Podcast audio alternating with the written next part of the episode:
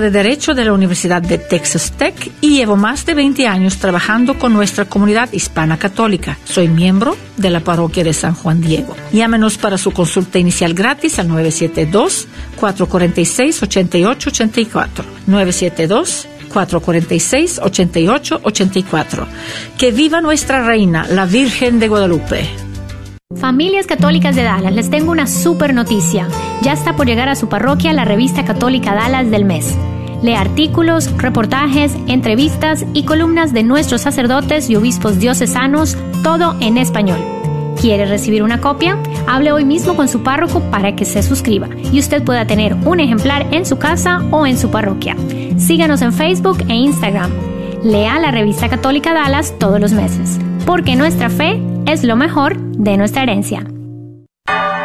Gracias por escuchar KJON 850 AM en la red Radio Guadalupe, radio para su alma, la voz fiel al Evangelio y al Magisterio de la Iglesia.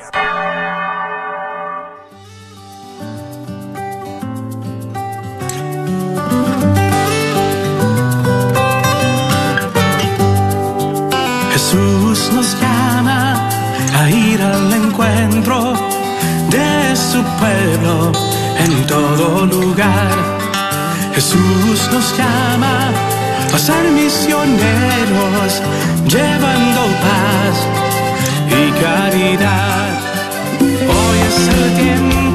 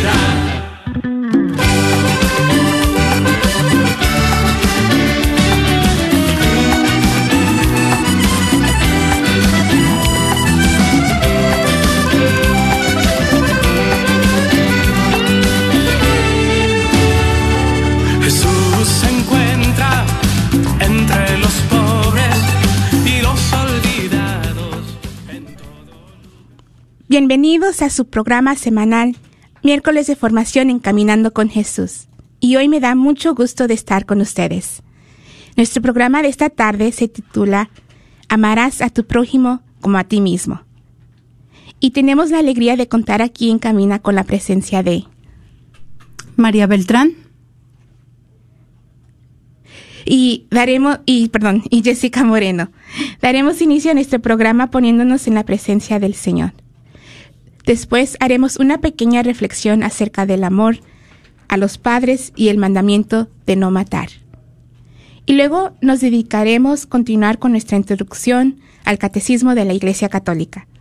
Recuerde que usted es una parte muy importante de nuestro programa, así que lo invitamos a que nos llame y nos platique. ¿Cómo le agradeces a Dios el don de tus padres? Al 1-800-701-0373.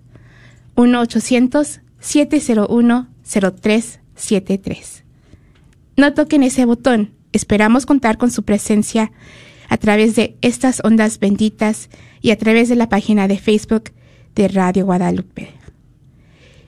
Pongámonos en la presencia del Señor, en el nombre del Padre, del Hijo y del Espíritu Santo. Amén. Oh María, tú resplandeces siempre en nuestro camino como signo de salvación y de esperanza. Nosotros nos confiamos a ti, salud de los enfermos, que bajo la cruz estuviste asociada al dolor de Jesús, manteniendo firme tu fe. Tú, salvación de los pueblos, sabes de qué tenemos necesidad y estamos seguros que proveerás, para que, como en Caná de Galilea, pueda volver la alegría y la fiesta después de este momento de prueba. Ayúdanos, Madre del Divino Amor, a conformarnos a la voluntad del Padre y a hacer lo que nos dirá Jesús, quien ha tomado sobre sí nuestros sufrimientos y ha cargado nuestros dolores, para conducirnos a través de la cruz a la alegría de la resurrección. Bajo tu protección buscamos refugio, Santa Madre de Dios. No desprecies nuestras súplicas que estamos en la prueba, y libéranos de, tu, de todo pecado, oh Virgen gloriosa y bendita. Amén. Amén. Como nos comentó Jessie, esta semana vamos a continuar con nuestro viaje, con nuestro camino por los diez mandamientos. Y la semana pasada hablábamos de los tres primeros mandamientos que se refieren a cómo debemos de vivir nuestra relación con respecto a Dios. Y esta tarde nos vamos a referir al cuarto y al quinto mandamiento que nos empiezan a hablar de cómo debemos vivir nuestras relaciones con nuestro prójimo. Y todo esto, toda esta alianza que Dios hace con su pueblo, la hace después que han salido de Egipto, ¿verdad? Después de que los ha liberado de la esclavitud en Egipto, Dios les da este regalo de la ley. ¿Qué es lo que va a pasar durante esta travesía de 40 años por el desierto, estas tablas de la ley les van a ayudar a relacionarse entre ellos, ¿verdad? A respetarse, a respetar su vida, a respetar sus posesiones. Todas estas cosas es lo que va a pasar durante el, el camino del pueblo, durante su jornada a la tierra prometida. Y ellos los abrazaron estas tablas de la ley llenos de amor porque Dios les había mostrado cuánto los amaba, los había liberado de la esclavitud en Egipto. Entonces vamos a hablar esta tarde de el mandamiento que nos dice honrarás a tu padre y a tu madre y también del mandamiento que nos dice no matarás, respetar la vida del prójimo.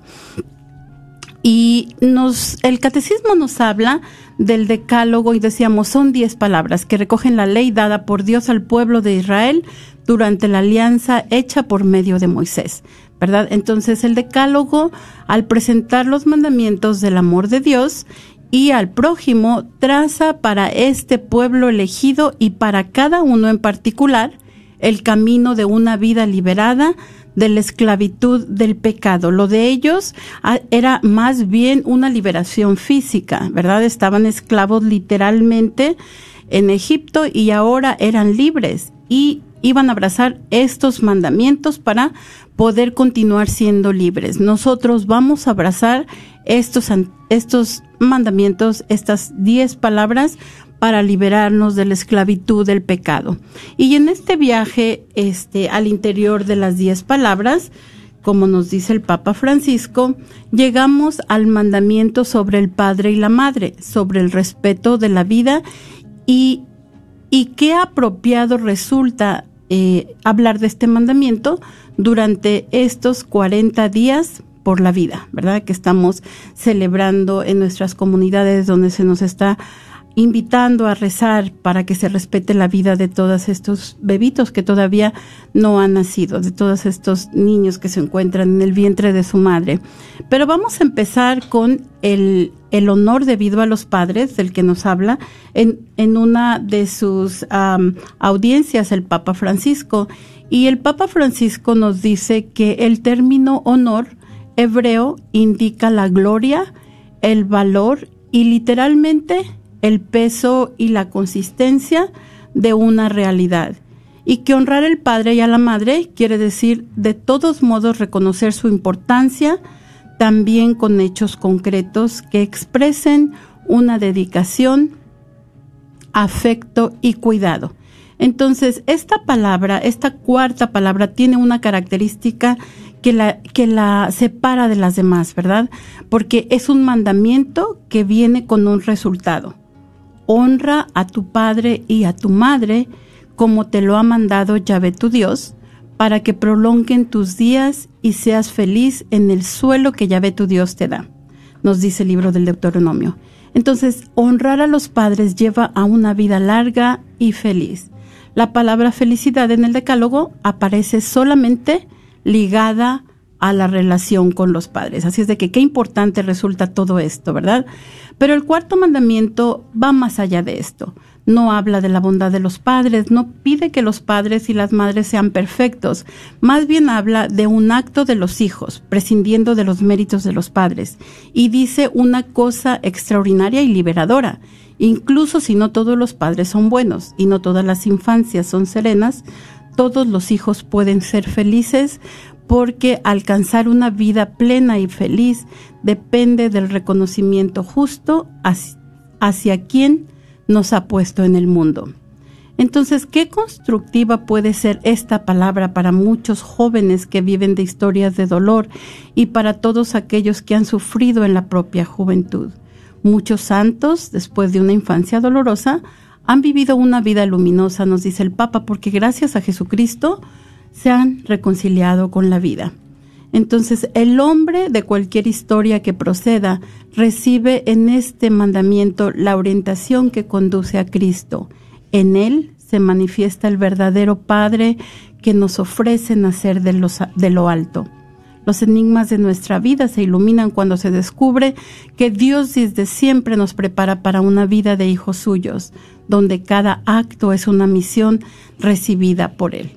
Así es de que podemos empezar a honrar a nuestros padres con libertad de hijos adultos y con misericordia acogida de sus límites. Honrar a los padres porque nos han dado la vida. Si tú estás lejos de tu padre, nos invita el papá, haz un esfuerzo y vuelve, vuelve a ellos. Te han dado la vida. Y después entre nosotros está la costumbre de decir cosas que no son muy agradables, ¿verdad? Pero nos pide el Papa que nunca insultemos a los padres ni a los padres de los demás, porque nunca se debe de insultar a un padre o a una madre. Y debemos de tomar esta decisión interior.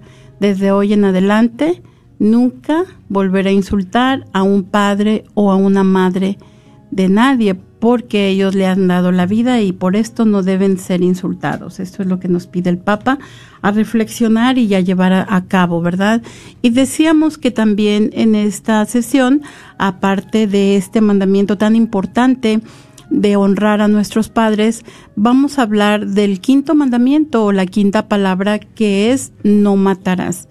Y esto quiere decir que con su formulación concisa y categórica, nos vamos a dar cuenta de que eh, tiene un valor fundamental este mandamiento para las relaciones humanas. Por eso es muy importante este observarlo, ¿verdad? Se podría decir, nos dice, que todo el mal obrado en el mundo se resume en esto, el desprecio por la vida. Y la vida está agredida por las guerras, por las organizaciones que explotan al hombre, lo podemos ver en los periódicos, también en los informativos, en los noticieros, por las especulaciones sobre la creación y por la cultura del descarte. Y también por los sistemas que someten la existencia humana a cálculos de oportunidad, mientras que muchas personas viven un estado indigno para el hombre. Y esto todo corresponde a despreciar la vida y de algún modo matar. ¿Y qué es lo que lleva al hombre a rechazar la vida? Nos dice el Papa que son los ídolos de este mundo, el dinero, mejor deshacerse de esto porque costará, el poder, el éxito. Estos son parámetros incorrectos para valorar la vida.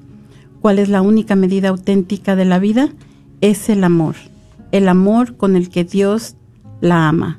El amor con el que Dios ama la vida es la medida de este mandamiento con el que ama toda la vida humana. ¿Cuál es entonces el sentido positivo de esta palabra no matarás? Que Dios es amante de la vida. Vale la pena acoger a toda vida porque cada hombre vale la sangre de Cristo mismo y no se puede despreciar lo que Dios ha amado tanto. Así es de que debemos decir a los hombres y mujeres de este mundo que no despreciemos la vida, ni la vida, la vida propia ni la vida de los demás, porque el mandamiento también es válido para esto. a muchos jóvenes. Hay que invitarlos a no despreciar su existencia, dejar de rechazar la obra de Dios, recordarles que son una obra de Dios. Nadie mide la vida de acuerdo con los engaños de este mundo, pero que cada uno se acepte a sí mismo y a los demás en nombre del Padre que nos creó. Dios es un amante de la vida y todos somos tan queridos por Él que ha enviado a su Hijo por nosotros, porque tanto amó Dios al mundo que dio a su Hijo único para que todo el que crea en Él no merezca, sino que tenga vida eterna. Y esta tarde los queremos invitar a que nos compartan cómo damos gracias a Dios por el don de tus padres. Y podemos decir, por el don de tus padres que te han dado la vida. Así es de que lo invitamos a que nos llame al 1-800-701-0373 y compártanos cómo da gracias a Dios por el don de sus padres. 1-800-701-0373. Gracias María por esa, compartirnos esa reflexión acerca del, del cuarto y el quinto mandamiento. Y ah, precisamente vamos a iniciar nuestra introducción al catecismo con el cuarto mandamiento, que es honrarás a tu padre y a tu madre.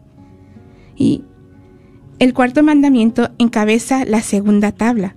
Indica el orden de la caridad. Dios quiso que, después de él, honremos a nuestros padres a los que debemos la vida y que nos han transmitido el conocimiento de Dios. El cuarto mandamiento ordena a honrar y respetar a nuestros padres y las figuras de autoridad para nuestro bien. El cuarto mandamiento se dirige a los hijos en sus relaciones con sus padres, o alumno a maestro, empleado a jefe, ciudadanos a gobernantes, pero también implica los deberes de los padres, tutores, maestros, jefes, magisterios, gobernantes, de todos los que ejercen una autoridad sobre otros o sobre una comunidad de personas. Este mandamiento nos lleva a preguntar, ¿qué es el plan de Dios para la familia? Porque estamos hablando de relación familiar. En el plan de Dios, un hombre y una mujer, unidos en matrimonio, forman por sí mismos y con sus hijos una familia. El matrimonio y la familia están ordenados al bien de los esposos y a la procreación y educación de los hijos. En Cristo, la, familia se convierte en iglesia doméstica, porque es una comunidad de fe, de esperanza y de amor. Entonces, lo seguimos invitando a que nos llame y nos compartas cómo le agradeces a Dios el don de tus padres. Al 1-800-701-0373. 1-800-701-0373. Y la manera en la que Dios ha instituido la familia es eh, como célula original de la sociedad y el, en el plan de Dios es un hombre y una mujer que se unen en matrimonio y que forman por sí mismos y con sus hijos una familia, ¿verdad? Hablábamos también anteriormente eh, cuando hablamos de los sacramentos, que la pareja tiene que estar abierta a la procreación, ¿verdad? En, el matrimonio.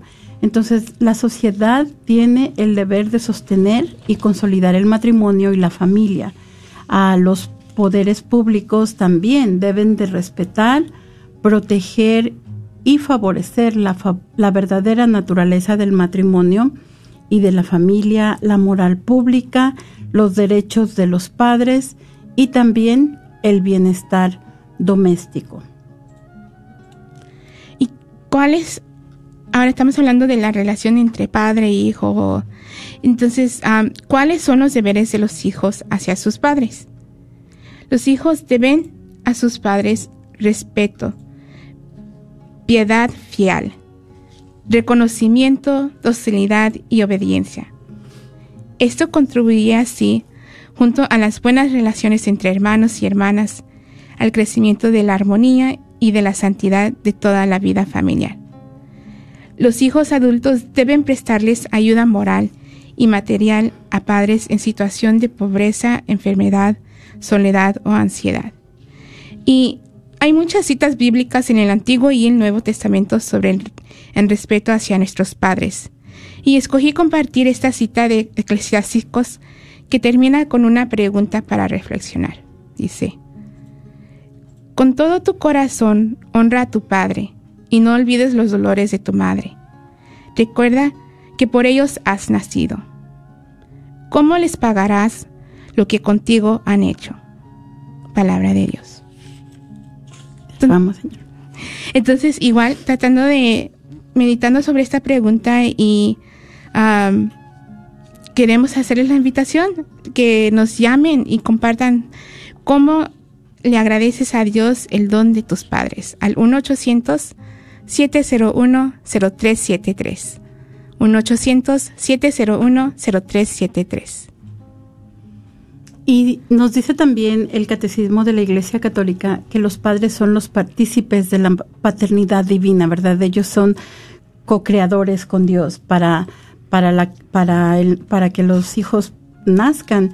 Y es muy bonito cómo este mandamiento de amar a, los padres se sitúa solamente después del mandamiento que nos invita a amar a Dios, ¿verdad? Y a honrar a Dios, a estos tres mandamientos que encierran cómo debe ser nuestra relación con Dios. Solamente después de ellos viene este el mandamiento con relación a los padres y todos los documentos de la iglesia nos dicen que lo- ellos son los primeros responsables de la educación de sus hijos, los primeros anunciadores de la fe y deben amar y respetar a sus hijos como personas y como hijos de Dios, ¿verdad? Estos, esto es a lo que están llamados los padres. Deben de proveer en cuanto sea posible para sus necesidades tanto materiales como espirituales. Pero también hay algo muy importante y ellos tienen la misión de educarlos en la fe cristiana y esto lo hemos repetido en, en varias ocasiones, pero en- ellos se comprometen cuando se casan a educar a los hijos, este, a educar, ustedes prometen recibir con educarlos. ¿Hay una llamada? Oh, perdón, tenemos una llamada. ¿Quién nos llama? Buenas tardes. Sí, buenas tardes. Buenas tardes, ¿quién nos habla? Sí, le habla Freddy de Caires. Fa- Frede, per- ¿qué, perdón? Fred de Caires es mi apellido, Freddy. Oh, Freddy, Freddy, ¿qué te gustaría compartirnos esta tarde? Sí, es que bueno, actualmente vivo en el área aquí de Dallas. Eh, yo soy de Venezuela y mis padres son portugueses. Y bueno, emigraron a Venezuela hace ya como 60 años. Y bueno, les, les estoy muy agradecido porque me dieron una gran educación. Este, siempre un ejemplo de ir a la misa todos los domingos y estar eh, cerca de Dios, ¿no? Y, y bueno, vivieron más de 50 años en Venezuela. Mi padre falleció, mi madre aún vive. Y la tengo allá y bueno, me propuse llamarla todos los días. Es un- algo que eh, desde la distancia tengo la posibilidad de hacer, ¿no? Y bueno, y le doy las gracias a Dios por, por tenerlos como mis padres y, y por todo lo que me han dado. Y bueno, y ante las situaciones que tiene nuestro país, estamos ayudando económicamente a mi mamá y a la familia en todo lo que podemos. Muchas gracias, Freddy. Muchas gracias por llamarnos y compartir esta tarde ese corazón agradecido tuyo, ¿verdad? A través de el cual puedes recordar esa memoria del corazón. Nos dicen que es el agradecimiento. Puedes recordar todo lo que han hecho tus padres por, por ti, agradecer tu educación y sobre todo darle esa alegría a tu madre de escuchar tu voz todos los días. Que Dios te bendiga. Muchas gracias. Gracias a ustedes. feliz día. Que pases feliz día. Bendiciones. Y decíamos, continuando, decíamos que, que también, am, en efecto, los padres tienen la misión de educarlos en la fe cristiana. Y decíamos que eso lo prometieron, ¿verdad? Tanto en el matrimonio como en el bautismo. Ellos hacen su profesión de fe a nombre de los niños. Este, y también eh, ellos educan a sus hijos en la fe cristiana con el ejemplo, con la oración, la catequesis familiar y la participación en la vida de la iglesia. Y en este momento en que nos encontramos en este tiempo de COVID, cuando cuando la gente, este, muchas de los padres están teniendo que tomar esa responsabilidad de criar a sus hijos, ¿verdad? Y podemos leer en los documentos, bueno, los padres son los primeros, los primeros maestros en la fe de sus hijos y eso es verdad. Pero yo les quiero compartir algo. Yo también le agradezco mucho a mis padres todo lo que hicieron por mí, también la importancia que ellos le dieron a la educación, a mi mamá que siempre nos tuvo cerca de la iglesia, este, y todo, todo lo que les, les puedo yo agradecer a mis padres. Em, su amor sobre todo y estar siempre a, a mi lado. Entonces, eh, una cosa que decía mi mamá y yo la tengo muy presente en la formación de las catequistas es que ella decía, bueno, para mí era muy importante que ustedes aprendieran, pero yo no sabía y yo por eso las mandaba siempre al catecismo y a todas las reuniones que podían asistir, ¿verdad? Entonces hay que tomar mucho en cuenta esto, ¿verdad? Las catequistas eh, han sido preparadas en cierta manera, han tenido cierta formación, entonces hay que darles todo el apoyo que puedan a los padres de familia en estos momentos en que están tomando muchos de ellos la formación en sus manos. Si es posible conectarse por Zoom el catequista y, seguir sus, sus clases lo más que se, lo más cerca que se pueda de las familias, porque este, pues los, los papás en verdad algunas veces tal vez no estemos tan preparados, ¿verdad? Para dar esa formación, aunque sí los documentos nos dicen que son los primeros, los primeros formadores en la fe y tenemos otra llamada. Buenas tardes, ¿con quién tengo el gusto? Sí, buenas tardes, mi nombre es Lorena González. Hola Lorena, ¿y qué nos quieres compartir? ¿Cómo estás agradecido con Dios de tus del don de tus padres? Ay, mire, yo le agradezco a Dios mucho porque mis padres bueno. Ah, eh, adelante es que se como si se corta un poquito. Oh nos enseñaron ir a la iglesia nos enseñaron tener fe hacia nuestro Padre Dios respetar y amar al prójimo.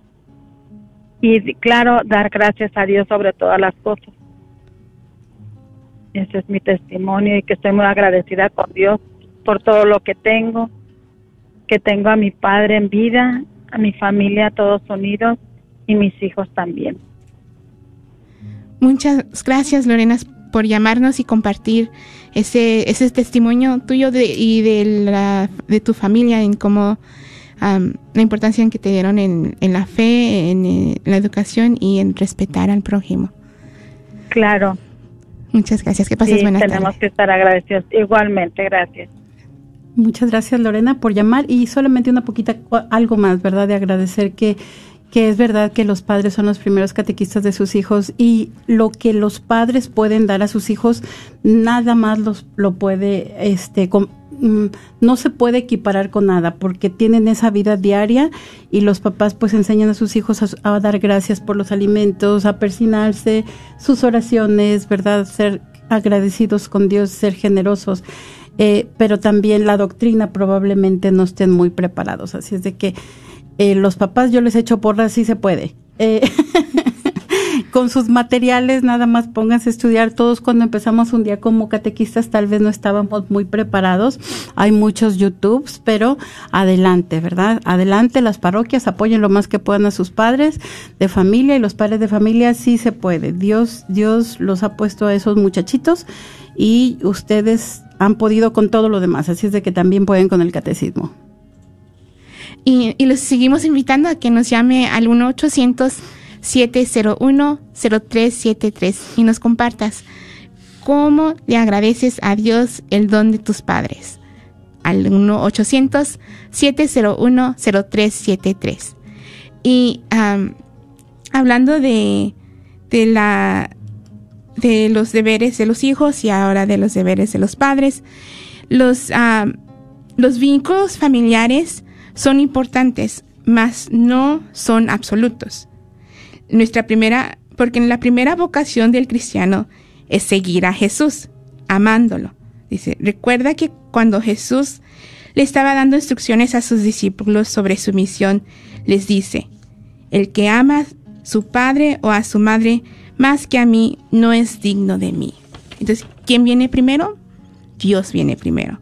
Entonces, como padre debemos favorecer gozosamente el seguimiento de Jesús por parte de sus hijos en todo estado de vida, vida consagrada y ministerio sacerdotal. Ayudarles a elegir una profesión y estado de vida. Y elegir para ellos una escuela adecuada. Como estaba diciendo María, mejor no, no- no lo sabemos, no lo sabemos todo, en sí no lo sabemos todo. Pero hay que escoger también una escuela ade- adecuada para ellos. Y, ah, y ahora que yo soy madre, ah, me recuerdo que mi bebé no es mío, sino es de Dios. Y es una dicha ser madre, pero una gran responsabilidad. Dios me ha confiado este hermoso bebé y quiero desde ahorita ayudarlo en crecer con un amor a Dios y al prójimo, educando y haciendo mi parte en su formación. Y si llega un día, si él llega un día diciéndome que él quiere irse de monje a un lugar lejos y que será la última vez que lo mire, que le pido a Dios que me dé la fortaleza para apoyar a nuestro hijo en el estado de vida que él escoja. Y, lo comparto porque ah, ah, esto se me hace pues algo fácil decir, pero ya siendo madre se me hace se me hace difícil si un día me llega así nuestro hijo y nos dice que se quiere ir lejos, para- pero para servir al Señor. Le pido a Dios que me dé la fortaleza para poder apoyarlo y, ah, ayudarlo en ese estado de vida que él escoja. Entonces, los invitamos a que nos llame de nuevo al 1-800-701-0373 y nos compartas cómo estás agradecido con Dios por el don de tus padres. Al 1-800-701-0373. Y también es, es importante recordar cómo la autoridad este, coopera con, con, esta, con la familia, ¿verdad? Entonces nos dice el catecismo que la, que la autoridad se ejerce siempre como un servicio en la sociedad civil y se deben de respetar los derechos fundamentales del hombre, también una justa jerarquía de valores, las leyes, la justicia distributiva, el principio de subsidiariedad, que quiere decir que los las entidades más pequeñas, mientras no necesiten que alguien intervenga, las familias, ¿verdad? No, no debe de intervenir el gobierno en ellas, a menos que pidan ayuda. Y debe buscarse siempre el interés de la comunidad antes que el propio. Eh, se deben de inspirar sus decisiones en la, en la verdad sobre Dios, sobre el hombre y sobre el mundo, ¿verdad? Todo esto es importante que la autoridad ofrezca a la familia para favorecer el, el entorno, el, la comunidad y la comunión entre las familias también y entre todos los ciudadanos. Y ah, también, pues, ahora hablando sobre los deberes de los ciudadanos, quienes están sometidos a las autoridades deben considerar a las autoridades como representantes de Dios, ofrecerles una colaboración leal para el buen funcionamiento de la vida pública y social. Esto exige amar y servir a la patria, el derecho y el deber del voto, el pago de los impuestos, la defensa del país y el derecho a una crítica constructiva. El ciudadano no, no debe obedecer cuando las prescripciones de la autoridad civil se opongan a las exigencias del orden moral. Hay que obedecer a Dios antes que a los hombres. El apóstol San Pablo en su carta a Timoteo nos exhorta a ofrecer oraciones y acciones de gracias por los reyes y por todos los que ejercen la autoridad, para que podamos vivir una vida tranquila y apacible con toda piedad y dignidad. Y eh, les hago ese llamado especialmente ahorita que ah, pues estamos viviendo unos tiempos difíciles. Y es verdad, es, es muy importante eso que nos acaba de decir Jessie, que eh, no debemos de obedecer eh, leyes cuando éstas vayan contra las exigencias de lo, del orden moral, ¿verdad? Como, como lo que estamos viviendo en este tiempo. Y con esto mismo este, pasamos al quinto mandamiento, que es no matarás. Y no se nos pregunta, ¿por qué es que se debe de respetar la vida humana? Si nos hacemos esta pregunta, ¿por qué debemos de respetar la vida humana? ¿Por qué es tan importante este mandamiento? Y sabemos que la vida humana se debe de respetar sobre todo porque es sagrada, ¿verdad? Dios es el autor de la vida y solamente Dios puede quitarnos la vida. Esto supone la acción creadora de Dios y permanece para siempre en una relación especial con el Creador, que es su único fin. Entonces nosotros en el libro del Génesis vemos que cuando Dios creó al hombre y la mujer, escuchamos que hemos sido creados a imagen y semejanza de nuestro Dios y de ahí viene toda nuestra dignidad, ahí viene todo el respeto que nosotros este nos merecemos como seres humanos y por eso es que a nadie le está permitido destruir directamente a un ser humano inocente. Esto es gravemente contrario a la dignidad de la persona y a la santidad del Creador en el libro del Éxodo nos dice, no le quites la vida al inocente y justo. Y recordamos este, este evento tan importante del Éxodo, porque no solamente estaban como esclavos, pero estaban asesinando a todos los varoncitos que, que nacían, ¿verdad? Es por eso que Dios dice, tenemos que sacar este pueblo de aquí. Escucha el clamor del pueblo, escucha el clamor de todas las madres a quien les han arrebatado sus hijos y, y los han, les han dado muerte, ¿no? Entonces, cuando se trata, nos dice, eh, nos dice el Catecismo de la Iglesia Católica que cuando se trata de legítima defensa, se valora el derecho a la vida propia o del otro, pero no a la opción de matar. Para quien tiene la responsabilidad de la vida de otro, puede ser un grave deber y no debe utilizarse más violencia de la, de la necesaria. ¿Qué queremos decir con eso?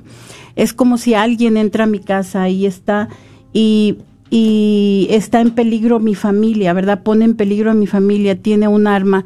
Probablemente eso es lo que se quiere decir con en legítima defensa o cuando un país invade a otro, también eso sería los gobiernos tienen el deber de cuidar la, vida, de salvaguardar la vida de sus, de sus ciudadanos. Entonces, esto es cuando nosotros hablamos de legítima defensa.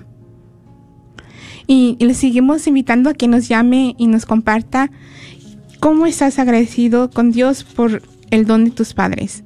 Al 1-800-701-0373. 1-800-701-0373. Y ahorita pues les quiero compartir cómo yo estoy agradecida con mis con Dios por mis padres. A, Dios le agradezco a, mis padres por orando por ellos y también por mi, mi experiencia personal y algo que me, me, compartió mi mamá cuando crecía, uh, cuando, pues ya cuando era joven adulta. Uh, algunos, si, han escuchado otras veces, han escuchado que yo tuve no, no me sentía muy amada por mis padres cuando era adolescente y, incluso mi papá cuando me casé le dijo a mi esposo que yo era bien rebelde. Y yo entiendo de dónde él venía con esos comentarios. Y ya como, como mujer más madura y un poco y más acercada a Dios, uh, me, me, yo como le agradezco a mis padres es abriéndoles mi corazón y dejándome amar por ellos, porque cuando mi recibí esos comentarios de mi mamá, entendí, entendí, se, fue como una luz para mí eh, el escuchar esas palabras de mi mamá. Fue, pues sí, fueron una luz y, y el dejarme que ella me amara y ver cómo ella me ama. Estoy bien agradecida a Dios por ese, esa relación que a lo mejor no tuve cuando era más chica, porque yo ponía paredes. Um, ahora está creciendo y, y, siendo fomentada y aún más siendo madre, comprendiendo y entendiendo más a, a mis padres. Entonces, les invitamos a que nos llame y nos comparta cómo estás agradecido de, con Dios por el don de tus padres al 1-800-701-0373. 1-800-701-0373. Y estamos ahorita hablando del quinto mandamiento y sobre la, uh, el no matarás, ¿verdad? Y cuando la autoridad uh, pone una pena, por ejemplo, una pena impuesta por la autoridad. Una pena impuesta por la autoridad pública tiene como objetivo el reparar el desorden introducido por la culpa, defender el orden público y la seguridad de las personas y contribuir a la corrección del culpable. La pena impuesta debe ser proporcional a la gravedad del delito. Y la Iglesia, el, Papa, en el octubre del 2017, el Papa Francisco hizo una corrección al catecismo y, y la corrección es que la Iglesia, esta es la corrección, la Iglesia enseña que la pena de muerte es inadmisible porque atenta contra la inviolabilidad y la dignidad de la persona. Y se, come- y se compromete con determinación a su Abolis- abolización en todo el, el mundo. Entonces, básicamente la pena de muerte no es aceptable por la Iglesia Católica, porque es contra la vida. Entonces, les seguimos invitando al 1-800-701-0373 que nos comparta cómo estás agradecido con Dios por el don de tus padres. 1-800-701-0373. Y ya hay algo bien interesante que a veces no tomamos en cuenta, pero cuando tú nos hablabas de la pena impu- impuesta por la autoridad, ¿por qué encierran a las personas? Vamos a decirlo así, ¿verdad? Porque una persona se tiene que separar de la sociedad y en cierta manera puede ser como un castigo, ¿verdad? Como una penitencia, pero también para proteger a los que están afuera, ¿verdad? Eso es, eso es algo muy importante y por eso es que el Papa dice, no, la pena de, de muerte no está permitida. Y siempre se ha dicho, no solamente en lo que está diciendo el Papa, pero siempre se ha dicho que la pena de muerte cuando los países tienen los medios para, para que estas personas estén separadas, que no causen más, más daño, entonces no se debe de tener la pena de muerte. Solamente vamos a decir que haya países donde la seguridad es imposible de salvaguardar, entonces sí se podría tener. Sí, y la pena de muerte también es contra la esperanza, porque cuando se mantiene, eh, aunque sea apartado en la cárcel, hay esperanza. Me recuerdo de tantos Claro. santos que rezaban por los encarcelados, por su conversión, y eso es lo que debe de hacer una pena.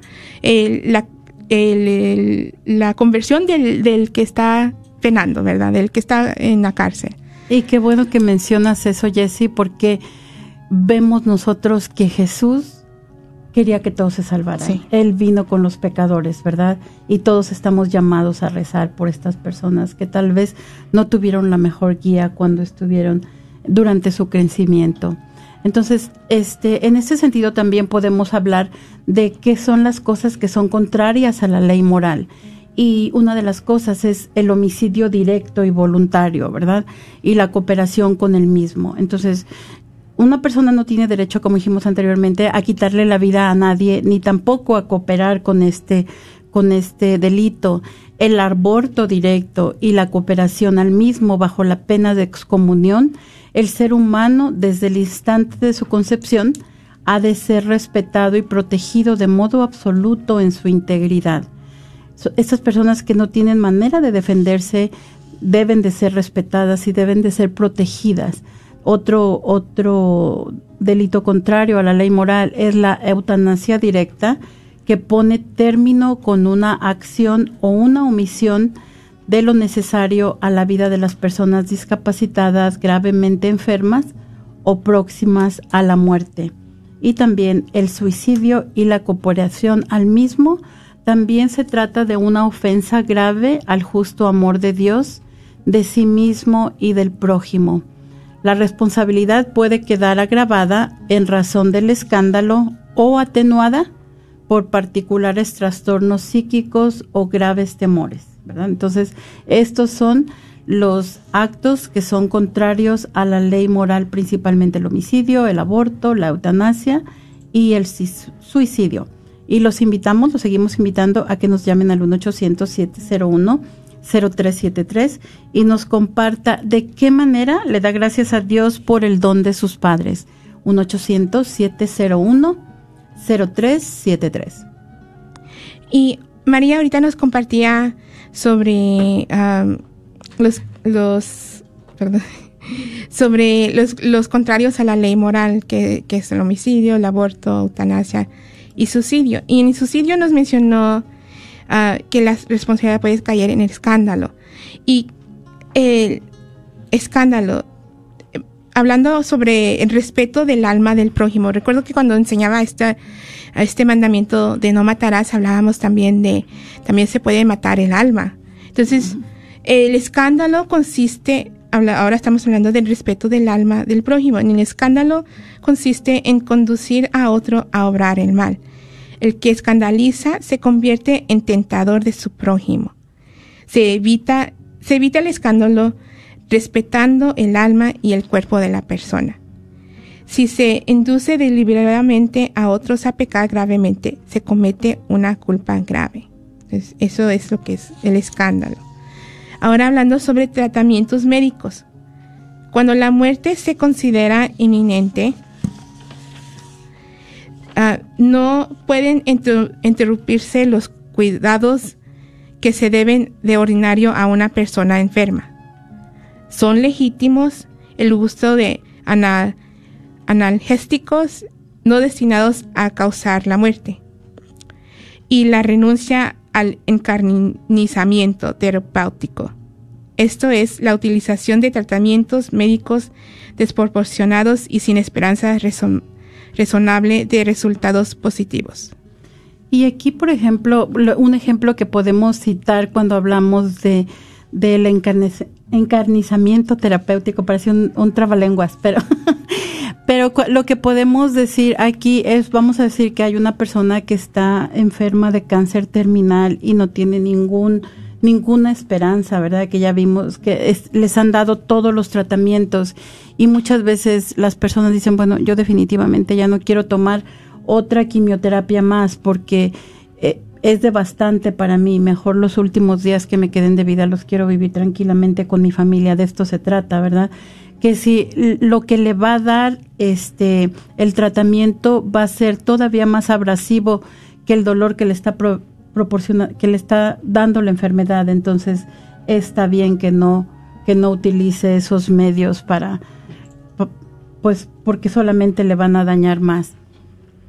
Este, y también ah, cuando hablamos de los tratamientos médicos, hablamos de que la sociedad debe de proteger a todo embrión, ¿verdad? Tenemos que recordar el derecho inalienable a la vida de todo individuo humano, desde su concepción hasta su muerte natural y este porque es un elemento constitutivo de la sociedad civil y de su legislación. Entonces los, los debemos de proteger a todos los embriones.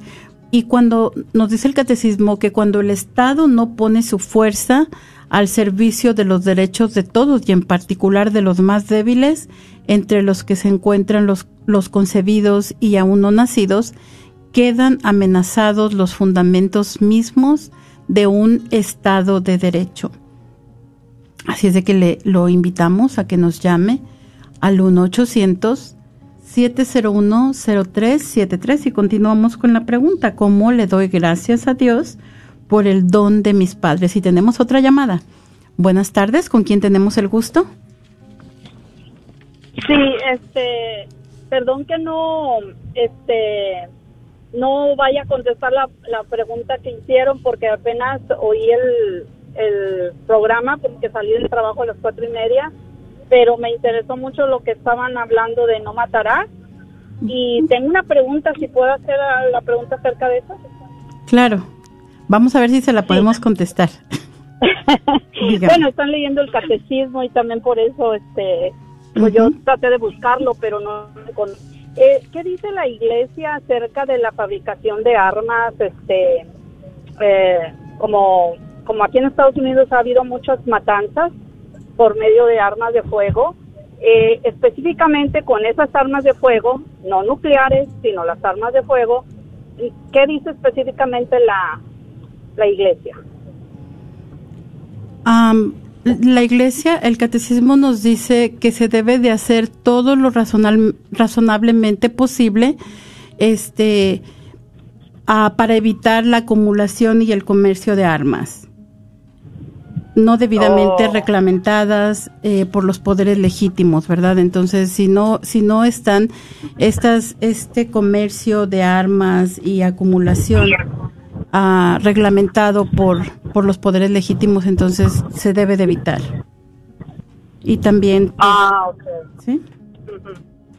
Sí, no, porque, por ejemplo, este, aquí se defiende mucho la segunda enmienda, ¿verdad?, de, de usar armas. Pero, pues, hay armas que nada más sirven para la guerra, eh, que se ha dicho mucho en la televisión y, pues, eso sí estoy de acuerdo. Hay cosas que dicen en la televisión que son mentiras, pero eso sí es cierto, de que las ametralladoras que les llaman la saga 15 y todas esas, pues esas no sirven para, no deben de servir para matar gente, deben de servir solamente, exclusivamente para los militares, eh, porque para eso se inventaron, supongo yo. Sin embargo, siguen vendiéndose a personas civiles y pues ha habido muchas consecuencias, como en el Paso, eh, Texas, ¿verdad? Que mataron, una persona mató a quién sabe cuántas con una de esas armas. Entonces era yo mi curiosidad Sí. exactamente qué era lo que decía la iglesia de eso, ¿verdad? Sí. Porque se trata de matar. Y- Es- y el- es matar. Claro. Y el, el dato que yo le dije es acerca de la guerra, de, de lo que es la guerra, ¿verdad? En el caso de la guerra, porque el catecismo pues no aborda el tema de que las personas tengan armas, ¿verdad? No, no nos habla acerca de que las personas tengan que tengan armas, pero yo no creo que legalmente las personas que tienen ametralladoras y que son civiles las hayan comprado por un medio lícito. No puedo pensar que esas armas se vendan lícitamente a las personas. Sí, sí, Creo que sí. el, del hombre que, que mató ahí en El Paso, Texas, sí la dicen que por eso no lo arrestaron porque inclusive la mamá lo acusó con la policía de que estaba actuando raro y todo y creo que sí lo investigaron pero no no tenía nada que hacer la policía porque legalmente agarró el arma o sea legalmente sí la tenía o sea la puede tener un, un civil o sea si usted va a comprar armas a donde las vendan y si usted pasa la pues yo creo que a veces ni checan el récord pero el hecho es que sí tienen mucha facilidad de comprar armas, ¿verdad? Inclusive pues las armas las mandan ilegalmente, bueno, ese es ilegalmente, ¿verdad? A México y es donde, porque también la noticia sale que, que todos los que matan allá los narcos y todos esos malos, eh, todas las armas, la mayoría de las armas las vienen de aquí de Estados Unidos y aquí las fabrican. Aquí es uno de los países que fabrica todas esas cosas. ¿verdad? Ajá. No estoy muy familiarizada con esto. aquí. Ok. Pues muchas gracias, muchas gracias por, por llamar. Y esto es lo que podemos decir. El catecismo habla de la sobre la guerra, sobre las guerras, ¿verdad? Cómo se puede proteger la vida en estos sentidos, cómo se debe de proteger la vida. Muchas gracias por llamar.